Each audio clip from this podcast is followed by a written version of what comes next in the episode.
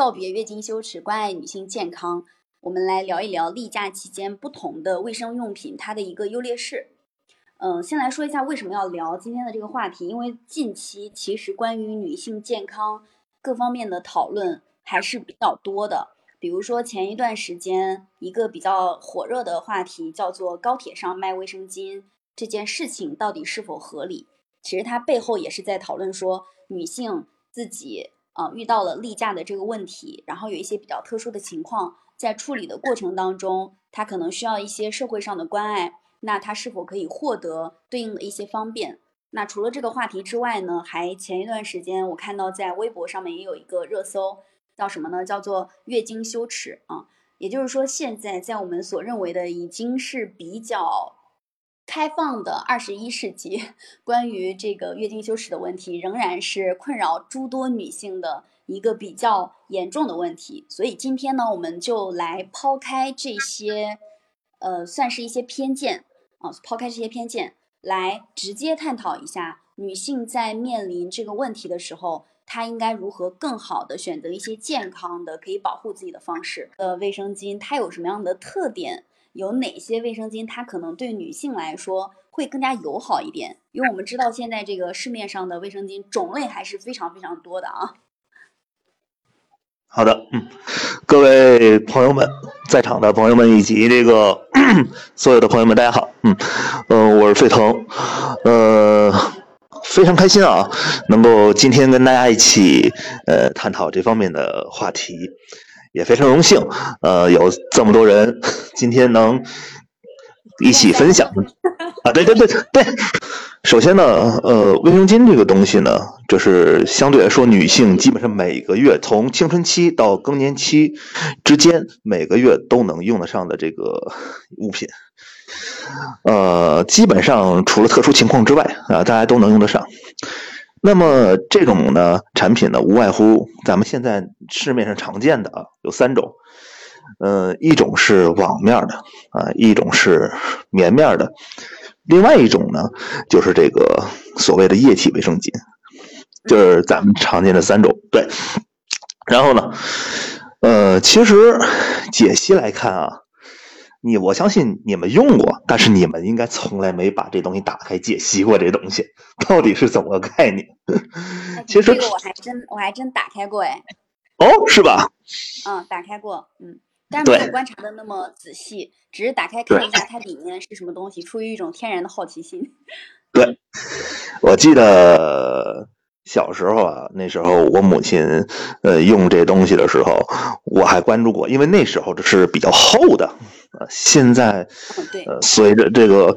呃科技发展，然后时代变革，这东西做的越来越薄，这是我关注的一个点，就是在研究这东西之前，再后来，因为同事一直在用。有时候，因为我们做这个行业来说，他们有时候就会跟我们聊说：“哎，哪个效果比较好？而且这东西，呃，怎么怎么样，怎么怎么样？就包括现在他们新出了什么薄荷类型的，啊，又出了什么可以加热的哦，对，出了不同类型的。”然后说这东西怎么怎么样，然后我就对这东西就开始当时特别好奇，因为有时候我会帮同事在海外的一些网站或者其他地方去帮他们买这些东西，然后呢，买完之后我有一个习惯，就是不管买什么，我都会问一下这个评价，哎，这东西你用的怎么样？这个东西，哎，你用的怎么样？然后就产生了后续我对这东西的一个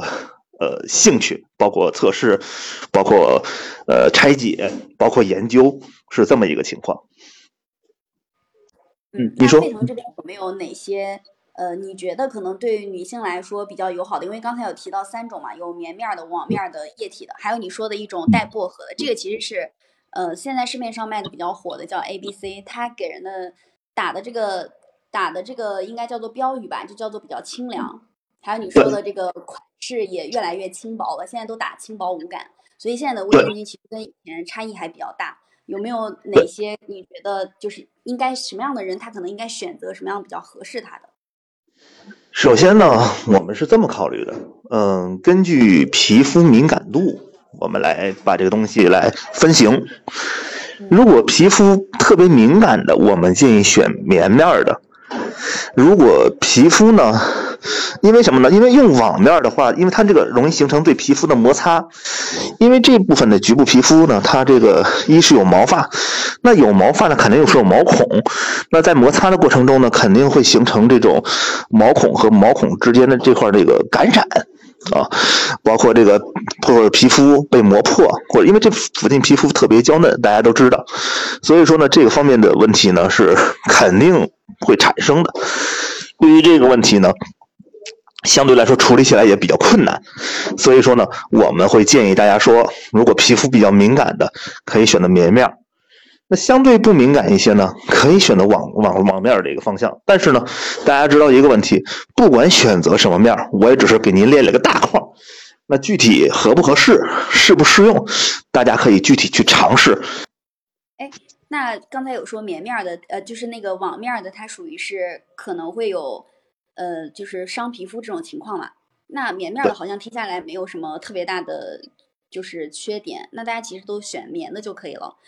反正就两种。但是，但是现在还有一个问题，就棉面儿它这个表，因为它本来是用棉来纺成的这个布质，然后做成的这个面儿，对吧？那它的唯一缺点就是有些产品啊，只能说有些产品它容易掉那种小絮絮，这是一个问题，就是它容易粘在皮肤上，或者说会感觉局部皮肤瘙痒或这些问题，对。就是那液体卫生巾，它有什么好的或者是不好的地方吗？唯一好的就是薄，唯一好的确实是薄。对对，因为它的特点就是薄，而且确实携带方便。再一个，基本上等于无感。现在液体卫生巾，现在很多人都在用。对对对，很多人都在用。嗯，它有点像是取。代了取代了比较传统的那种棉的和网的面儿的这个卫生巾的感觉，有点有点对。然后另外就是好像有人做实验，液体卫生巾它吸水量是好像更好一点的。对，嗯。但是呢，它的缺点就是非常简单，就是其实你打开之后，你把这个液整体的这个像类似于液体这种东西，包括咱们这里边的一个整体物质，你打开发现一个问题，它。要么就是存在两个问题，就是一没有中间的隔离层，就是熔喷布；要么就是本身它的这个物质含量会有问题，也就是说有些是有荧光剂，有些是有其他的一些不好的成分。所以说，其实，哎呀，这东西做的不是太成功，因为。熔喷布的薄厚大家都知道，就这这个是可以明确摆在这儿的一个东西。那么，如果加了这个东西，那它整体的厚度其实跟普通的产品没有太大区别。但是呢，你要不加呢，那它存在第二个问题，就是首先第一点就是它这个锁水锁的怎么样？如果锁的好，那这事儿 OK，我们都大家都鼓掌。但是。如果锁的不好的话，它就会存在第二个问题，就是反那个反流，就这个东西流满了之后，它会反流，反向流入，所以说这是一个相对比较可怕的事情。哎，刚才有提到，呃，就是液体卫生巾，它里面会有荧光，荧光是荧光指荧光增白剂吗？呃，荧光剂或荧光粉这两种东西其中之一。嗯。哎，为什么它会有这个东西啊？这个是我以前没有观察过的，因为。呃，我们知道女生常用的面膜里面可能会有这个东西。对，其实有这个东西的原因是显得这个东西这个布料和这个这个本身这个状态比较干净。哦，明白了。嗯，那普通的卫生巾它也都是白色的，它是不是也在那个表层？它可能也含有一些荧光剂漂白？有可能它不是表层。它会是因为它这样的啊，咱们可以先把这个分一下型。嗯，第一个呢，就是说它打开之后啊，第一就是咱们所见到的这个面儿，两层都是这样，就是从呃，你们可以认为是一个披萨。我现在从披萨的两边可以跟你们讲，对，好，打开第一个 A、B 两边是两个这个布布面合在一起的。好，大家我这么一说，大家应该能理解。把这个布面打开，好。然后又像一个披萨。我们呢，再把这个打开之后，会发现，就是它这个合在一起的是两块用棉和相关锁水层构成的这个呃锁水层，也就是用这个棉以及相关的一些东西啊做成的这么个东西。然后中间熔喷布，熔喷布的这个作用是啥？我一直刚才一直反复在跟大家提这个东西。其实熔喷布呢，它运用方式很多，比如口罩，呃，包括这个一些消毒用品等等等，都会用到这个。为什么会用到这个？因为这个东西是你们可以理解成是一个过滤层。就是首先第一个问题就是，呃，它会把相关吸进去的水分，包括这个东西，通过呃这个熔喷布过滤到另外一边去。过滤到另外一边，然后呢，它会把细菌粘到这个布上。你们可以把它认为是一个筛网，或者是咱们所说的这个，就是呃，类似于这种东西。对，但是呢，现在的问题就是说，如果没有这个东西，大家想一个问题，就是这些细菌啊，包括这些东西，它会也一起粘到棉上。所以说，就容易出现这种，呃，细菌增加，包括呃相关的这个细菌，它的存量会逐渐增加。也就是说，它的整体饱和度在有限的面积下，这个饱和度在逐渐增加，浓度在逐渐增加。嗯，那增加到一定程度之后，你想，这时候人体是非常娇弱的，如果形成反渗或者侧漏等这些问题，那这个后果是不堪设想的。这个让我想起来，好像因为疫情来了嘛，就是大家都卖口罩，好多卖口罩的口罩商他就发达起来了。但是我看到有人他售卖那个假口罩，然后就有一些专家跳出来教你怎么去分辨假口罩跟真口罩。假的口罩它中间好像是没有你说的熔喷布的这个层，就是它没有那个吸附细菌的作用。它其实不是假口罩，啊，对，它其实不是假口罩，它卖的是劳保口罩。劳保口罩是什么意思？对，就我跟你讲，就平时咱们那个工地，或者说在那个相对灰尘比较大，或者类似于这种细菌比较丰富，或者说假如说呃涉及到一些工作，就是通过罐体，呃或者说在工厂类似于这种工作时候用的，它会有个呼吸阀。嗯，这种口罩真是没有熔喷布，它只是说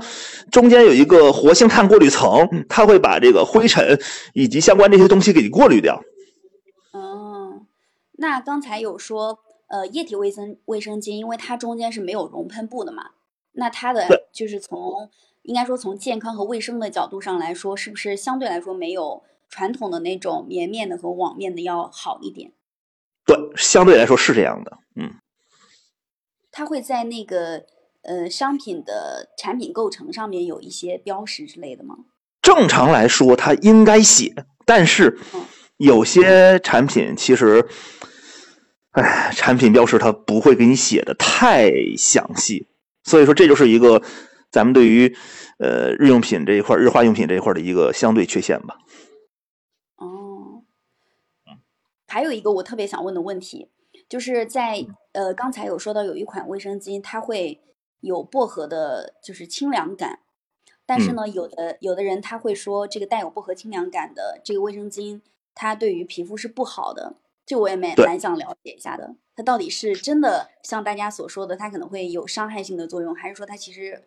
就是像呃产品宣传的那样，它就是让你感到舒舒适的？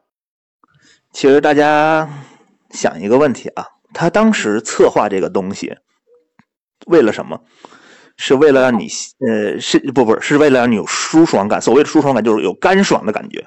嗯，而不至于说这东西留下来之后会让你觉得这东西就憋在身上会很湿，或者说很潮，或者说有这种感受。他是想要做到这一点，或者说你们可以认为是就像那种小风扇或者怎么样，就是把这个局部位置让它保持一直的干爽。就像尿不湿，类似于这种概念嘛？对，我不知道我这么说你们能不能去想到这个问题。但是这个薄荷也好，薄荷脑也好，包括冰片也好，这类的东西，它有个致命的弱点，就是它不是出那种干爽的风，它是吹的是凉的这种特别特别凉的这种风。而且浓度越高，它凉度就越高，这是一个大问题。对，你想本身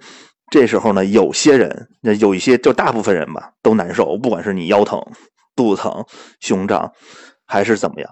但你想想，再给你来这么一下，你 对吧？这整体就感受就非常不好，这是一个大问题。对。哎，但是作为一个女生的角度上，我会觉得它这一款夏天的时候用着比较爽。但是从整体的感受而言的话，呃，相对而言，他做这个东西，其实他的初衷是，包括起策划都是挺好的。但是很多女生经过使用完了这款产品之后，她的整体评价其实都不是太好。包括我们同事也有用过的，他就用过一次，后来就再不用了。哦，也就是说。呃，它其实除了有一些可能对部分女生来说不太舒适，它其实从健康角度上其实没有什么大的影响的。呃，不同品牌的卫生巾，比如说它有各种各样的面儿，然后有液体的，有棉的，有网的，就大家要结合自己身体的实际情况，对，来去选择比较适合自己的。但是，呃，也有一些女生慢慢的就开始不再用卫生巾了嘛，不再用这个卫生棉了，因为它有很多的。呃，让你感觉不太舒适的地方，比如说夏天特别的闷热，特别的潮湿，也有人逐渐的会开始去用卫生棉条和卫生杯。但反正以我身边的情况来去举例，呃，我们好像我们国家用卫生棉条和卫生杯的数量是极少的，它没有那么的不像美剧里面可能那么的科普，就是那么的普遍。然后沸腾可不可以跟我们讲一讲这个卫生棉条和卫生杯，如果你要使用的话？它有没有什么样的一些优劣势？嗯，好的，好的，OK。呃，大家好啊，呃，跟大家聊聊关于这方面的一些情况。但是不管怎么说呢，相对来说，那个卫生棉本身啊，它的在亚洲这块的排名是不可动摇的，包括日韩，包括中国，包括这个整体亚太亚太地区，最起码它这个排名还是以主流方式为排名啊，这是第一点，大家肯定会优先选择这个。那么棉条这个东西呢，因为它是内置式的，那么相对于呃大部分人他会有一些担心，或者从使用方面认知，呃，包括使用之前的这个认知的一个恐慌，因为呃他们恐慌在哪儿呢？呃，首先第一个问题就使用方便性、便捷便捷性，第二个呢就是。他们最会恐慌的是，就是放进去之后身体会不会不舒服？嗯嗯，呃，第三个呢，他们恐慌的就是说，呃，就是因为有些女生没有经历过这个呃相关的情况，那么他们适不适合去使用这款产品啊？这是第三个问题。然后呢，就是说，在他们关心的就是他会不会有忘掉，或者说呃。其他东西，呃，如果忘掉了，就这个东西忘忘在身体里面之后啊，它会不会产生这个遗漏，或者说产生其他的这个反向渗透等一些问题？嗯嗯，这是呃大家在使用前啊非常关心的这么几个问题。对，那么在欧洲呢，这个东西其实呃，包括在美洲、在澳洲，呃，相关情况它还是比较呃使用起来比较比较多的，而且场景呢也比较丰富。呃，一般情况啊，大家能够注意到，就是说，咱们刚才还说回来，平时使用卫生棉的时候，咱们平时洗澡或者怎么样，洗完澡其实擦地是一个相对比较麻烦的事儿。你看平时擦地就把水擦水渍擦擦掉就好了，但是这时候特殊时期，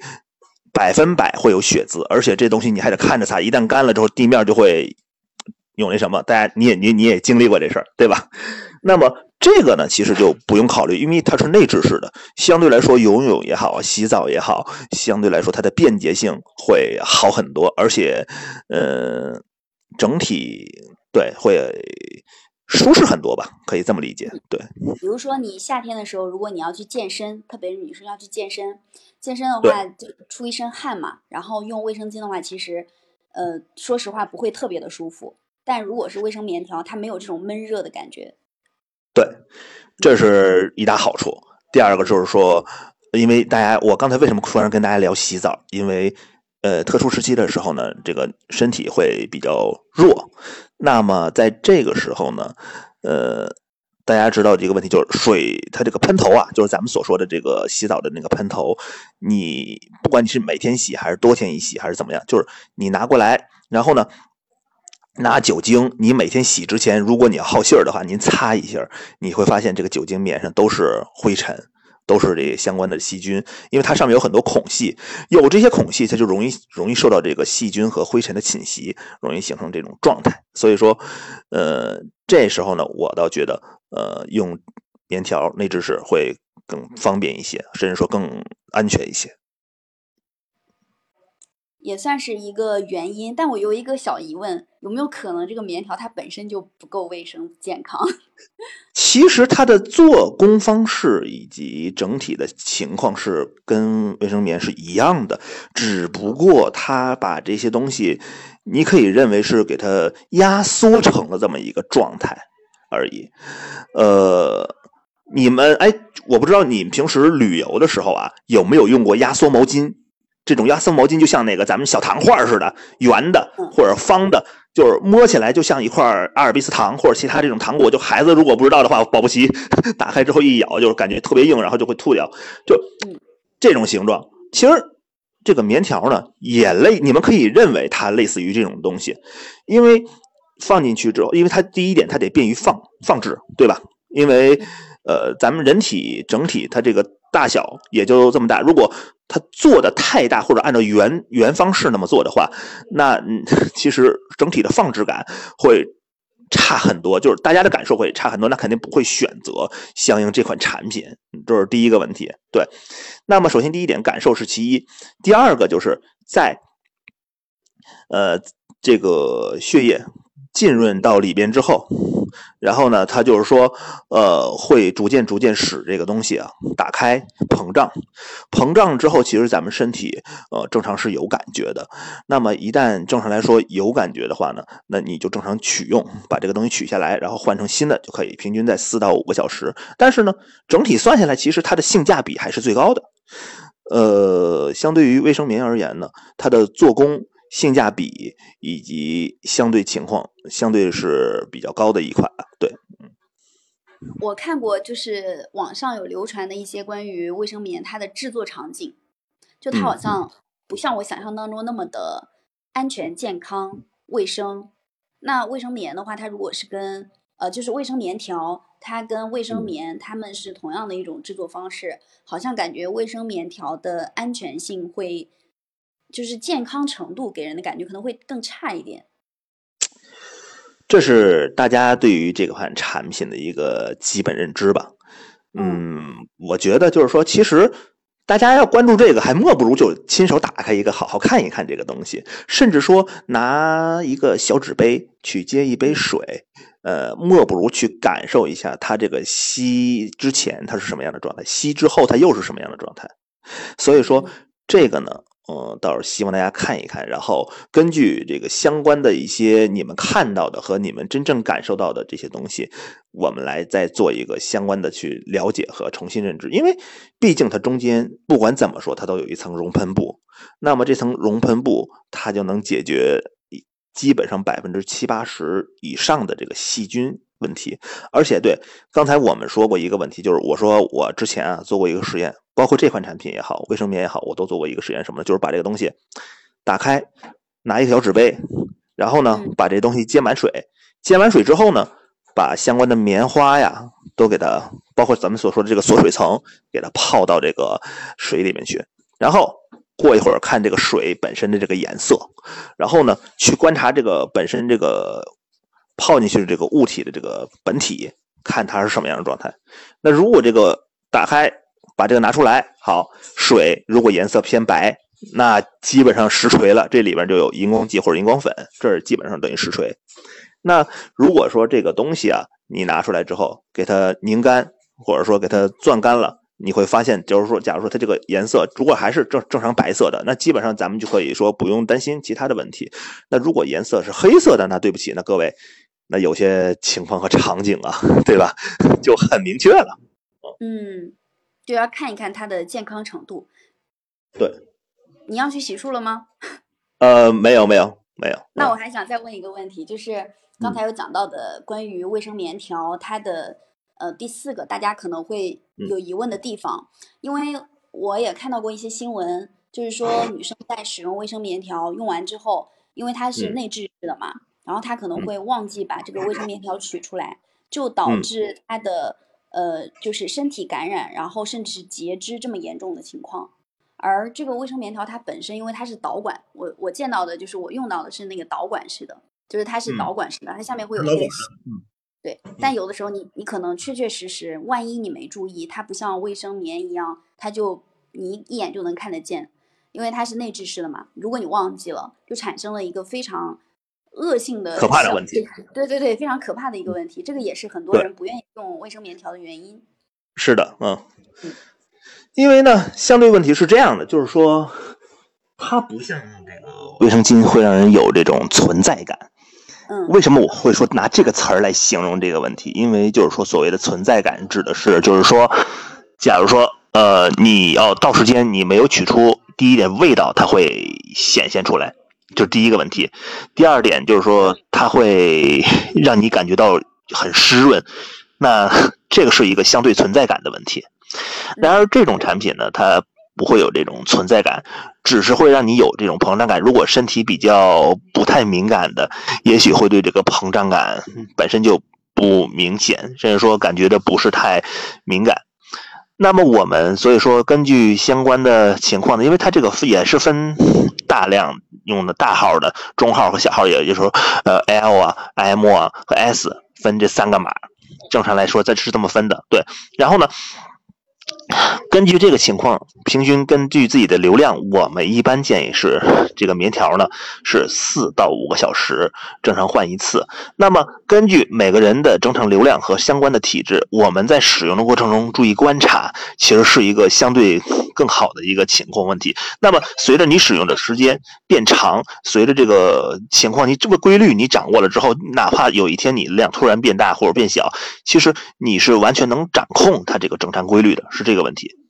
就是这个卫生棉条跟卫生棉，我自己使用下来，它的呃一个区别，就是卫生棉条有一个特别好的地方，就是它非常的，它给你的感觉是非常干净的，是非常干净卫生的。因为卫生棉的话，它说实话还是特别是夏天的时候，它确确实实会有异味。然后昨天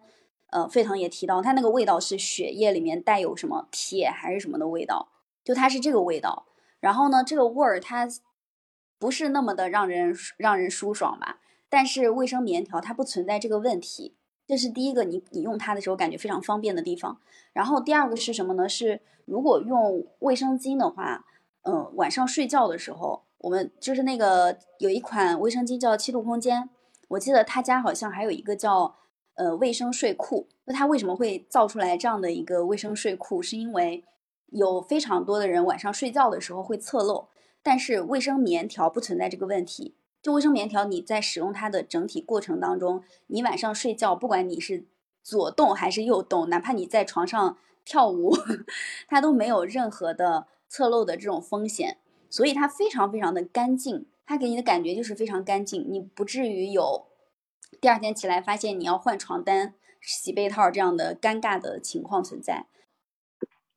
嗯，我就想，因为你们刚刚聊的，我，哎，对我有点错过了。然后我就想说，我之前有用过，有用过卫生巾，也有用过卫生棉条。然后可能呃，就是网面的跟棉面的我都有用过。然后呃，在大学期间的时候，我用卫生棉条用了一段时间，大概有一年左右。但是用到后面越用越不舒服啊。但是我没有跟别人聊过这个问题，我不知道是它是为什么。然后后面我就弃用了。嗯，这个其实它是存在这么一个问题啊，呃，我不知道其实大家有没有关注这个问题，就是你当发现你用的不舒服，因为它这个东西是吸水的，那么你用的不舒服，唯一一个问题呢就是下面比较干，甚至说你可以关注一下，就是你在用不舒服的时候，你会发现那时候你本身。那个阶段，大阶段，你整体身体的白带就比较少，这是一个事实问题。哦，然而，再一个就是什么呢？就是你们如果就理解不了这个问题，我可以换一种方法让你们理解。就是咱们平时嘴里边是有口水的，对吧？然后咱们吃东西的时候呢，你在吃进去之后，口水是能把这个东西给阴湿，然后咱们再嚼啊或者怎么样，就是口水在搅拌这个食物，对吧？嗯，然后，OK，那如果你把舌头呃就完全伸出来，伸出来之后呢，大约让让这舌头在外面吹吹个两分钟，对，你可以这么理解，对，没错，就是这么样，就舌头在外面晾两分钟，不管吹也好，或者怎么也好都行。那舌头干了之后，一送回去很难送回去，对吧？这是第一个问题。第二个问题就是，你这时候马上拿一块小面包，就你平时最喜欢吃的面包也好，或者类似于其他的东西也行，你去吃一个，就松软的也可以，硬的也可以。你会发现一个问题，就这个东西在你嘴里边特别特别干，你都想把这东西吐出来，就没有口水的浸湿，这食物在嘴里边是吃起来非常非常难受的，这是一个呃相对比较大的问题。所以说，呃，对于这个问题，呃，包括难受这个 问题，我不知道我解释的您能不能理解，以及大家对于这个还有什么疑问或者怎么样，也可以随时来沟通啊，是这样的，嗯。我可以，我明白了，我可以理解了。那可能就不太适合我使用。然后我还想，我还想问另外一个问题哈，是也是呃算是一类卫生用品，就是护垫。然后呃女性就会用到护垫嘛，然后护垫这个东西，但是我之前看到一些言论，他他认为说呃用护垫是很不好的，所以我不知道到底它是能不能用。我刚才呢也聊过这个点，其实这个问题是咱们应该这么聊啊，因为护垫它本身中间没有隔离层，为什么呢？其实没有隔离层是因为呃没有其他的一些外界细菌或者内部形成的这种细菌呃侵入到这个里边去，也就是说他们不会担心反向渗透，因为你白带再多的话。再怎么样，它也不会比月经多。但实际上，从安全角度来说，其实我刚才也说过，说建议大家去选用迷你版的那种卫生棉，相对来说呢，呃，会更好一些。呃，护垫这个东西确实薄，也确实现在用的人比较多，但是有一部分人就是因为用这个护垫导致这个妇科的相关炎症的一个产生。啊啊啊！那。呃，平时我使用的时候还有另外一种，就是呃，除了这种常规的这个卫生巾嘛，还有一种是近两年新出的这种液体卫生巾，然后嗯，它也是就是好像最近就是呃使用的人越来越多了，然后它这两种有什么区别吗？或者有好坏处？好，呃，其实现在各大品牌都在出，呃，包括咱们这个。呃，日本的花王也在出这款产品，对，其他这个大品牌其实都在出，但是我不管，因为它最终它属于日化用品，日化用品，日化用品，它里边肯定会含有很多化学成分，这是必然的。那么化学成分具体是什么，咱先不给不用搞清楚，因为咱也不是做这玩意儿的。那咱们唯一需要明白的是，它这个东西唯一的优点就是薄，它比普通产品要薄。呃，我最开始跟大家聊的一句话是，咱们父母当时用那个东西，我不知道您见没见过，就什么安尔乐，呃，什么那个什么，我最最最早最早最早期间的那个产品，非常非常厚，就相对于咱们现在用的这款产品是已经非常厚了。那咱们现在用的产品是改良过的，这个是比较薄的。那么液体这款是最薄的，但是它薄，它有薄的缺点，就是它中间要么就是。没有这个，刚才我跟大家聊的这个熔喷布，因为这个熔喷布它是有厚度的，如果把这个再加进去的话，整体它的厚度肯定会跟普通的也差不哪儿去了，这是第一个问题。那么如果没有熔喷布，相对来说它的这个整体的安全系数就会低很多，无外乎就是俩事儿。然后呢，现在存在问题就是这么一个情况。啊，我知道它。就是它的一些，就是大部分的广告都是液体卫生巾，都是说的比较薄，然后吸收力比较好。但是其实是因为它少了熔喷布这一块，是吗？对，是这样的。因为如果它就像说，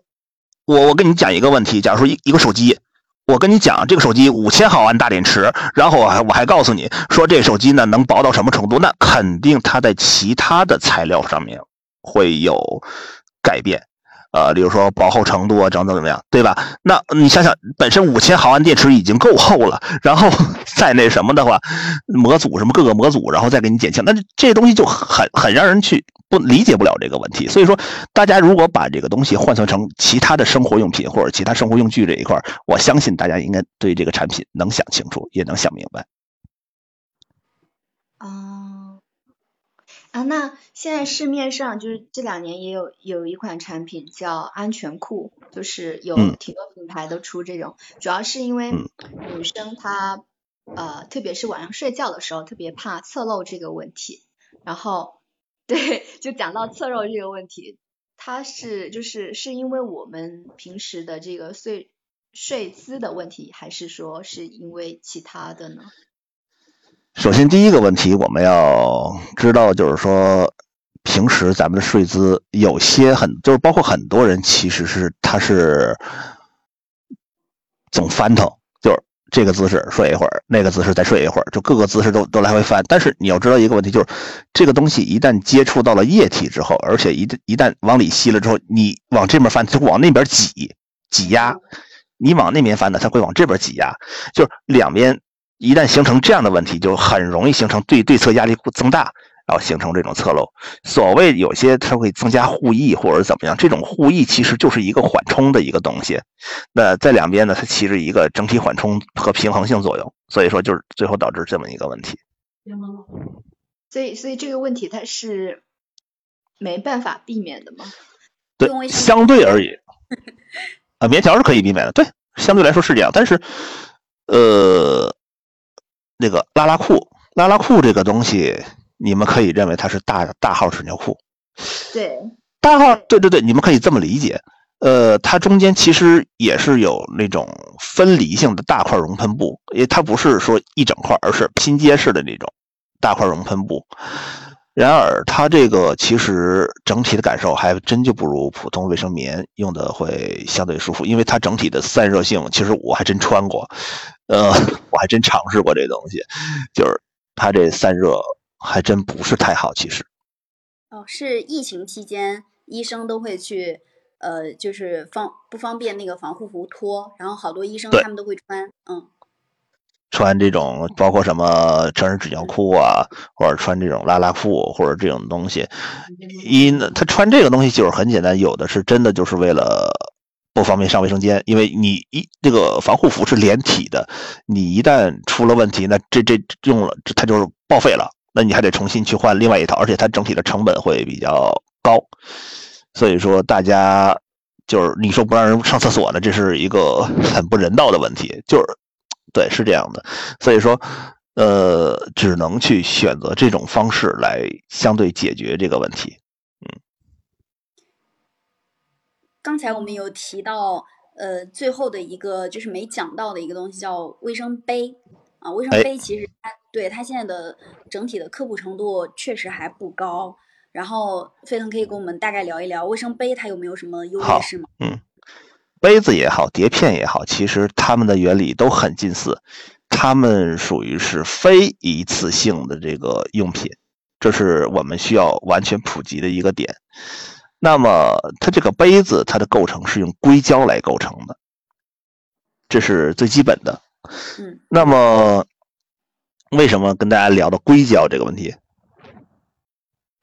因为大家知道硅胶和其他橡胶的区别。那我就我先简单跟大家说一说，就是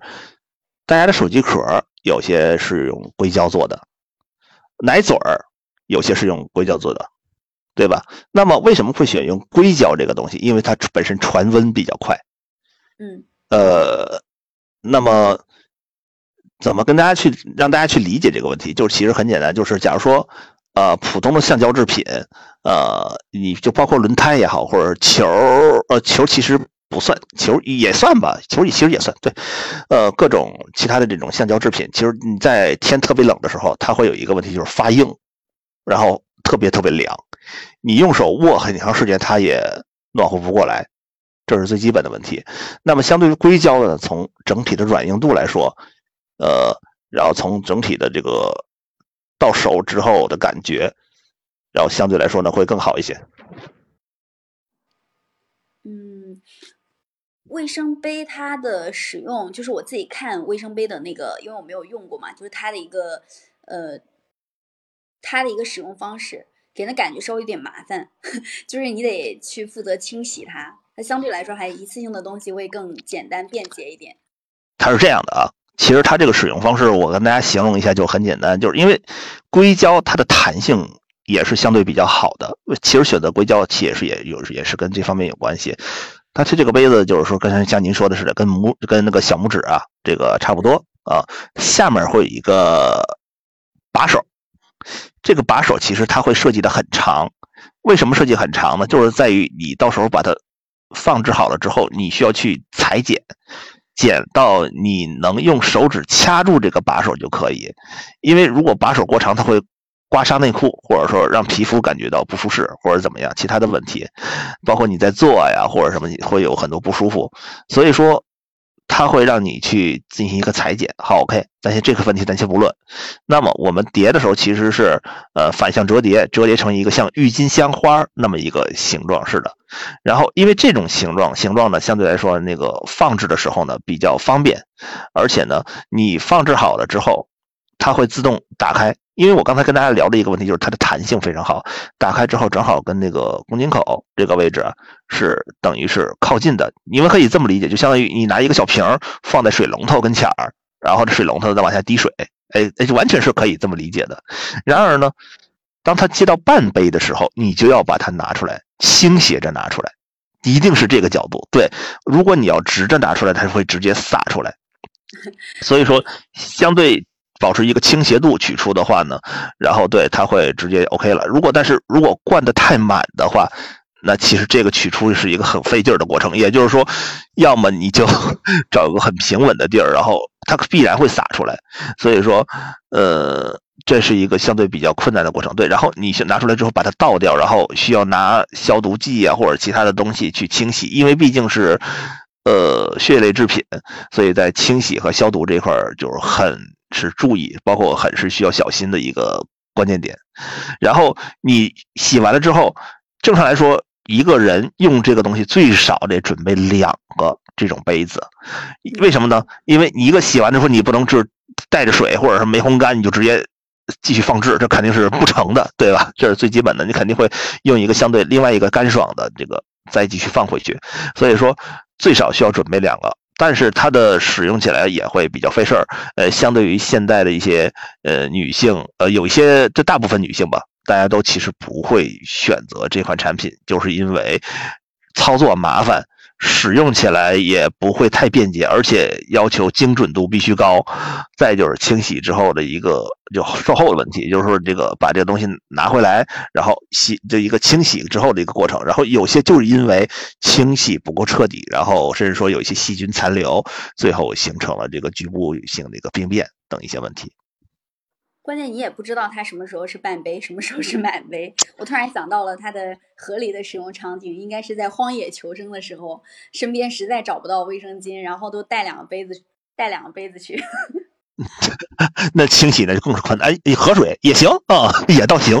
是的，对。那我是，对我实在想不到什么情况下，大部分的女生可能会选这个卫生杯，确确实实不是特别方便。还有一些不太发达国家，它。呃，就是就是女生，她可能还会采用一些非常不是特别的卫生的，比如说什么布呀，就各种各样的东西。那对这些地方来说，好像卫生杯还更好一点，因为是二次呃。对，可利用，对。嗯，可反复利用。嗯，然后刚才还讲到一个问题，也特别想问一下。现在是晚上九点整。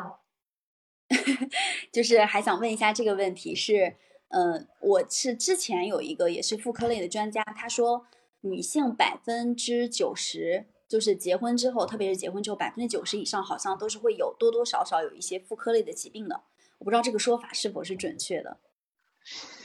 首先，妇科病这个问题啊，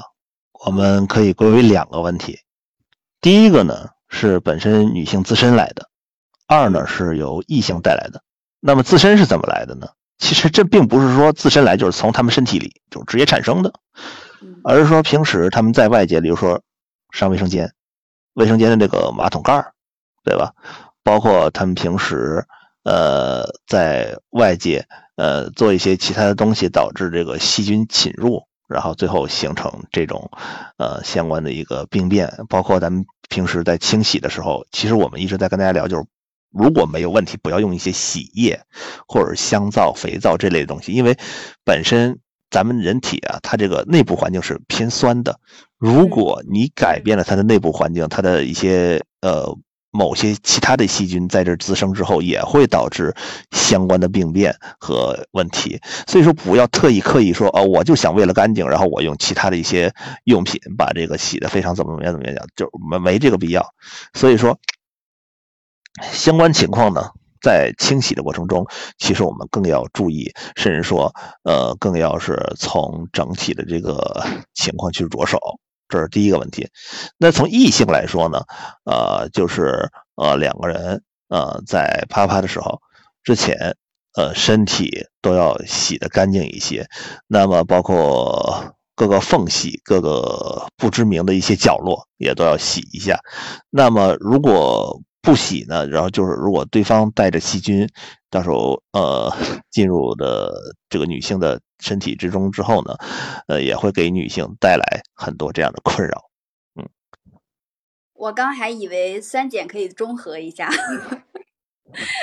那个肥皂它嗯，肥皂是碱性的对吧？对，因为这个身体啊内部是酸性的，它有一些细菌的一个保护。呃，相对呢，就是说它会保护宫颈口，然后保护这个整体，它保持这个呃内部环境的一个稳定性。那么，如果就是你用肥皂或者用其他这些东西，你破坏了它的环境，那身体肯定会有一个排异反应。就包括咱们这么说吧，那个有些肾脏或者其他器官你置换的时候，身体都有反应，就是情况不对，环境不对啊，东西不是自己的，它都会有反应。你想想，比如说。这个情况其实他都会有一种，你们可以认为是一种排异反应，就是身体呃觉得不对，他想自我调整回来，但是你非要把这个状况弄成这种状况，就包括他们平时宣传的什么碱性水呀，或者怎么样，就是你本身身体就是这么一个情况，你非要把它弄成另外一个状况，就其实这个宣传本身就是不对的这个思路。啊，这个还令人感觉非常的奇怪，就是有一些宣传思路它是不对的，但是它竟然也过审了。对，但它听起来会让你认为啊，这种体质，假如说啊，酸性体质它会有什么样的不好的地方或者怎么样？哎，然后会告诉你啊，喝弱碱水吧，这个通过这个呢，能把这个身体调整成什么样的？让让你感觉哎，说的很对，说的很有理，甚至说哎，怎么怎么样？但是实际上在操作这一块儿第一点。这个东西很难实现，这是第一个问题。第二个问题就是，就算说好，咱们改过来了，但是，嗯，身体的一些有益菌群，包括整体它这块都被破坏了之后，其实整体身体会出现更大的一些隐患和问题。嗯嗯，所以说有问题还是要多问医生，不要在网上乱查百度。啊，对，魏则西是怎么挂的？不就是因为这事儿吗？嗯嗯。啊，刚刚说到这个医生的问题，让我想起就是，呃，我高三的时候，就是高考前，然后也是我第一次就是正经的听到有人来跟我们讲这种女性的生理知识，是我们呃校卫生室的那个老师，他把就是高三的所有女生都集合到了那个很大的一个会议室，然后他开始他开始跟我们说一些就是。因为高考的时候，学校怕说有些女生，呃，高考时间又碰上了这个呃月经期，然后会痛经啊什么的，会影响我们发挥嘛。然后那个老师当时就有说，呃，可以吃一些药，或者是说去医院打一种。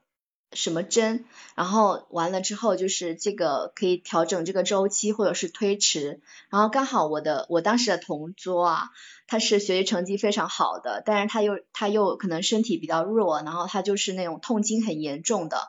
然后然后就是就是他会痛到就是整个人都要跪下来的那种，然后他就算一算，觉得说自己自己的那个经期会呃碰上高考，他担心，然后他就好像提前三周就去就去医院打那个针了。他说他是打了一种针，但是他没跟我说他打是具体是什么东西。然后真的就是呃调整了他的月经的时间，然后然后我就想说这个是不是还挺神奇的？然后这种这种药是不是可以长期使用呢？还是有什么危害吗？OK，其实这款类似的产品有很多，嗯，跟大家说说，例如说马富龙，对吧？啊，例如说优思明。优思悦等等等等等等，这样的产品有很多，包括有很多这种宫内节育器也附加有这种情况啊，会告诉你说你戴个三五年，它都不会有月经的产生，甚至说，呃，你吃了某些药品或者怎么样，它会抑制这个问题的产生。其实这是怎么回事呢？这就是咱们所说的这个避孕方式，包括避孕针也能达到这个点。为什么它能达到呢？就是它会干扰你身体的激素情况，让你的身体呢认为你现在已经怀孕了，然后不再那个分泌这个呃，不再这个就是让它这个孕激素大量分泌，让你的这个子宫内膜呢不再进行一个更替啊，然后最终呢形成这个月经不会再来。但是大家知道一个问题，其实人体运行它是有自己的规律性。有自己的一个状态，那如果是真实的，就是出现，假如说怀孕或者这类似的情况呢，那它这个状态改变也是顺理成章，就是自然而然形成的。那如果你通过人为的因素干扰它，如果只是短期的，我觉得都还好；但如果进行长期的进行这种干扰呢，呃，对于身体的伤害还是比较大的。呃，例如说，有些人说，哎，不对呀，那说那。你说的太不对了，那吃这药还能避免长痘呢？那可不，你激素非常足，状态非常好，相对来说，你觉得这痘还会长吗？对吧？就包括你的雌激素啊、孕激素、肾上素、泌乳素等这些整体的激素的值，相对包括荷尔蒙也非常高，你觉得你的脸还会有痘这些问题产生吗？就是这问题其实很简单的啊，所以说对于这个问题而言呢。呃，就是分析起来，包括跟大家聊的时候，也就很简单，就是不能长期用。那如果只是说想通过问这个问题去呃避开通避避开经期，呃有一些事情确实会受到这个问题影响，或者说本身呃他身体在这时候呢疼痛非常严重，甚至说呃有很大的这种不适感，会对某些情况造成影响的话，那么我们可以通过这种形式呢暂时性的把这个东西进行一个推后啊或者延期，大家可以这么理解。嗯啊，我我突然发现，是不是全国的高中都这样？阿梅刚才你说的那个，在我们学校也是一模一样的 情况，就是高考之前，老师就会把女生留在教室，然后告诉大家，如果你担心这个问题的话，你就可以到医院里面，然后找医生帮你开点药，还是打点什么针，然后让这个例假推迟一下，你就不用那么担心了。对，因为每每个人的情况呢。它是日期是不一样的，因为如果如果日期准的那还好，因为青春青春期那时候其实日期是很不固定的，所以老师这么做也有他的道理。对，嗯嗯对。那我还想问一下，就是嗯女很多女生啊会有这种痛经的问题，特别是我以前这个高中的同桌，她有一次就是。整痛到整个人都要昏迷了，然后把他背到了这个校医务室里面，他就，然后医生就给他泡了那个红糖水哈，然后我就想问说，这种痛经的问题，红糖水真的能缓解吗？然后因为网上有这个反科普嘛，然后他就说红糖水其实没有用，然后还或者有没有一些其他的方式可以缓解这种痛经呢？好，嗯，其实。从根本上来而言，我们今天不谈西医，我们从整体的根本性问题跟大家去聊一聊关于这个疼痛这个问题。其实这个问题很简单，呃，这种疼痛呢，一般情况下我们可以分为冷痛和热痛两种。包括现在所谓的这些医生跟大家聊，呃，宫寒这个问题，其实这个问题在人体，就是大多数人都很少再出现过这样问题，因为其实大家注意一个问题啊，你们平时那个经血流出来的时候，它的颜色，我们根据颜色来确定。那么本身它这个血细胞里边是含有养分的，呃，你们可以呃在家人。去杀鸡、杀鱼或者怎么样的时候，去取一部分血液，甚至或者说你要觉得实在不准确的话，OK，自己找地儿找个医院去抽一管血，然后把这个倒在试管里边，然后呢，通过酒精灯的烤制，你会发现一个问题：随着这个温度升高之后，血液的颜色会越来越深，甚至到褐色、黑色或咖色。那这个月那个经血这块呢，也是这么一个情况啊。呃，一旦月经的这个颜色呢形成这种相对比较深的时候，其实就说明你身体内部其实是比较热的一个状况，而不是寒凉。包括你们疼痛的时候，如果处于一个胀痛的一个情况啊，这个胀痛其实很难形容，包括什么，但但相对来说呢，呃，它就属于是一个比较热的一个热性的状态。那么如果颜色为紫色啊。相对来说比较淤紫，大家能看出来比较明显，而且它的疼痛像针扎一样的这种刺痛，那么这个就一定是寒凉导致的这个问题。这是从呃整体的一个分割问题。那么呢，呃，根据下一个问题就更简单啊。那么我们能分清楚这个问题，我们再来聊聊关于红糖啊、姜啊、枣啊，呃，它这个原理。其实不管是红糖也好，姜和枣，它都是以加热身体的内部，因为它属于热性的，它会使咱们这个血液循环啊形成一个加速的一个趋势。所以说，你感觉到舒服，只是因为相相对的血液循环加速，导致这个血推动这个整体的血液的流出。但是会实际发现一个问题，就是你吃完了枣或者喝完了这个。红糖姜水或者怎么样，就你会发现你整体的量会变大。为什么变大？就是因为它这个循环增加了，所以说导致你显得感受呢会比较好，是这么一个情况。嗯，量增大了，并没有办法缓解疼痛，哎。啊不，我告诉你，这种疼痛其实就是因为。有时候就是咱们在呃呃，先这淤淤堵，对，第第一个是这个问题，第二个是就是有些人呃做完了这个一些手术之后呢，就是呃我说的手术，我相信大家应该能理解，对，呃这些手术之后呢，最后导致的这个呃气虚或者怎么样，血液流不下来，就相当于呃血液，假如跟这么理解吧，呃水压，就平时咱们自来水平时。接水的时候，水压足的时候，那个水特别就流下来特别急，对吧？包括洗澡的时候也特别舒服，对吧？那如果水压不足的时候呢，就相当于咱们身体虚的时候，你想想，流出来的水就量那个溜就比较小，对吧？然后呢，咱们那个对，其实就可以这么理解，对。所以说，你说你感觉疼，在这方面其实也是有这方面原因，就是其实整体的疼痛，再一个就是子宫内膜异位症，包括所谓的这个呃。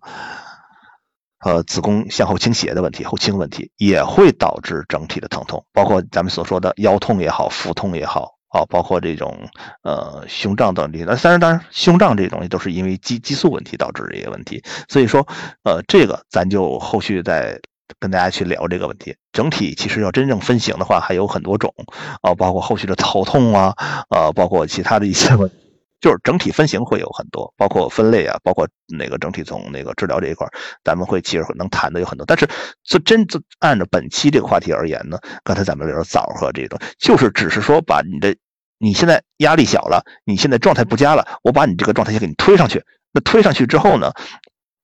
你现在状态好了之后，其实你整体的淤阻就会减轻很多，你的疼痛也会减轻很多。所以说。呃，大家后续可以观察一下，如果在实际这个相对这个生活情况下啊，去关注这个问题。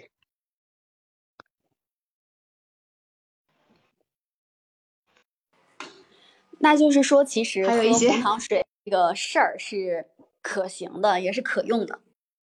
呃，只是暂时性可行可用，那实际情况还得去通过医生的诊治来处理这个问题。哦，然后我看到呃，人鱼的眼。他在直播间里面问了一个问题，就是酸性体质致癌，不知道是哪位专家说的，这个说法是对的吗？这说法肯定是不对的吧？肯定不对，对，肯定是不对的。